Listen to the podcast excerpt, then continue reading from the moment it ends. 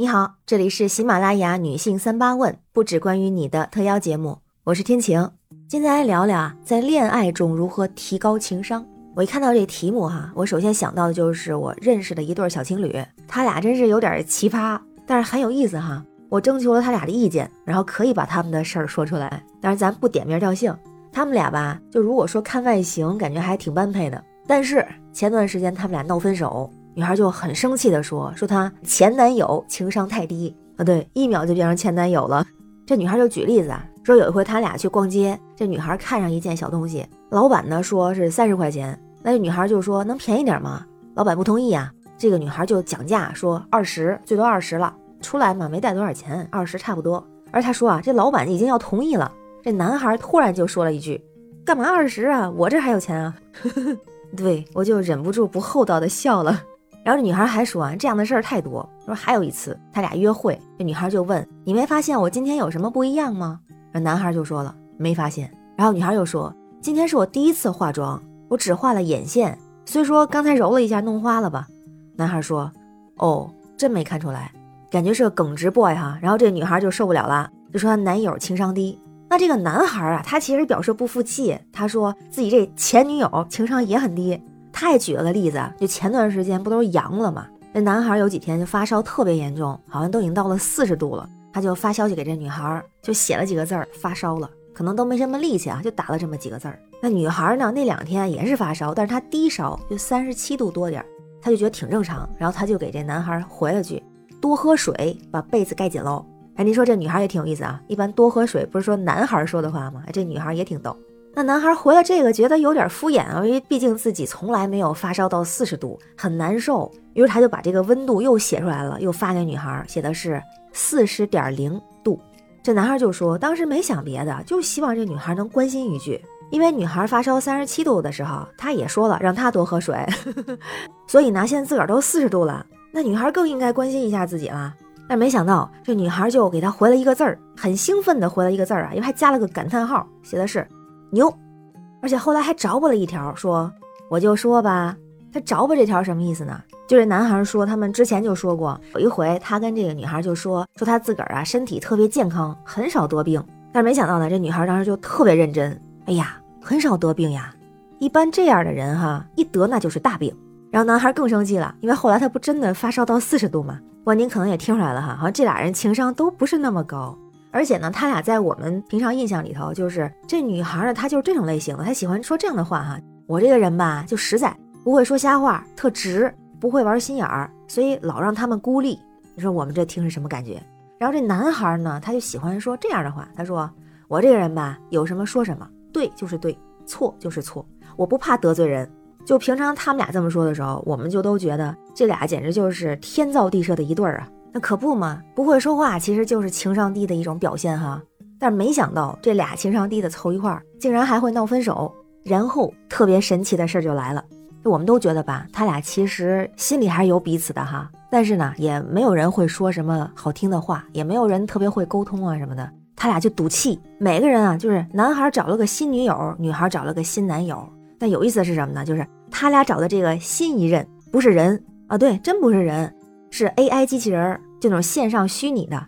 我之前在另外一个热点专辑里面还聊过这种和机器人谈恋爱算不算爱情哈？但是他俩这个就是真的是亲身体验。那像那种 AI 机器人，它不是可以自己设定的吗？比方说我喜欢温柔贤惠型，或者我喜欢脾气暴躁型。当然肯定他俩都不选这个。比如说我喜欢阳光帅气型，就是你都可以去设定想要什么类型的。然后呢，这个 AI 机器人就会变成你理想型的男友和女友。这女孩还特有意思啊，她还把她和那个 AI 机器人他俩的初吻给打印出来了，特别兴奋。还是她这个机器人男友啊，对自己特别好，对自己绝对的支持。这个男孩也说呢，他的机器人女友啊，对他是关怀备至，还不求任何回报。之前咱在别的节目中也聊过哈，就是一三年的时候有个电影叫《Her》，他就是人和人工智能机器人谈恋爱的一个科幻爱情。在那电影一开始，就这个男主西奥多，他深情地说出一些爱情话语，比如什么呢？是孤独世界里写给自己的情书，内容比方说是我一直都在想要怎么样告诉你，你对我来说是多么的重要。我还记得第一次爱上你的时候，就像发生在昨天晚上一样。在此之前，我总觉得我能知晓人生中的一切。突然一束光照亮了我，唤醒了我，这束光就是你，听起来特别动人，是吧？但是呢，就在这个电影里头，当这个西奥多深情地说出这些非常动听的情话的时候，就会让人以为他正准备给自己的爱人写信呢。但实际上，这是他的工作，他是公司内部一个信件撰写人之一。因为这个故事里头说，在未来社会，代写书信变成了一个产业，多数人已经忘记了怎么用文字来表达自己的爱和感觉，所以就依靠这些人来代写，反正只是一种表达。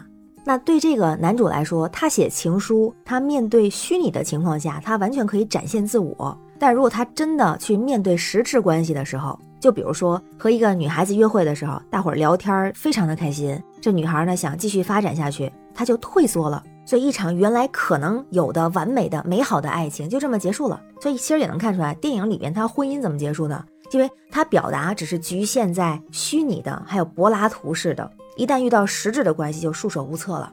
再回到我这个认识的这对小情侣哈，他俩闹分手之后不是吗？就各自找了个 AI 对象。一开始感觉确实挺好的，但是时间长了就发现，这机器就是机器，机器这些语言它都是程序输入好的。机器没有血，没有肉，没有温度，虽说不会吵架吧，但是它毕竟不是一个真真切切的人。于是很好的事情就发生了，就我们眼睁睁的看着他俩觉醒，而且在这个过程中呢，我们周围这些朋友也会告诉他们他们中间出的哪些问题，比如说话不好听啊，也会比较直给给的告诉他们，你俩都属于情商低。哎，但是没想到他俩都接受了，而且特有意思的是，就也很神奇啊，他俩一块儿去学习，学什么呢？谈恋爱的时候怎么提高情商？然后呢，还跟我们大伙儿分享这么几点。第一个呢是说要理解对方，尊重对方。比方说，男孩喜欢玩游戏，女孩喜欢刷淘宝，没有哪个是天经地义，也没有哪个一定是不务正业。理解了之后呢，就是要尊重对方，同时呢，也尊重对方的过去。第二点呢是鼓励对方，夸奖对方，因为说恋爱情商高的人，他从不吝啬自己的溢美之词，他们愿意做一个主动的聆听者，并且非常懂得在合适的时候给对方鼓励和赞扬。哎，他俩就觉得这一条特别的受用，因为以前他们就会直接说你怎么这么胖，你穿这衣服好土啊，但是开玩笑也没问题啊，那总说的话也没什么营养。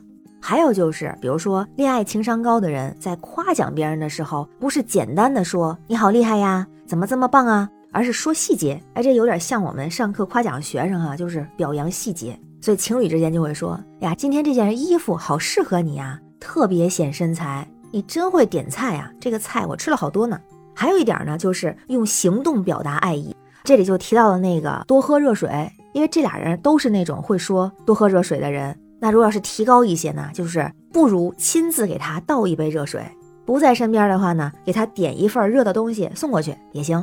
还有特重要的就是，恋爱情商高的人懂得管控自己的坏情绪，就即便是吵得特别严重的时候，也不会放狠话。不有句话说吗？有时候管控情绪是一件比管控身材还要困难的事儿。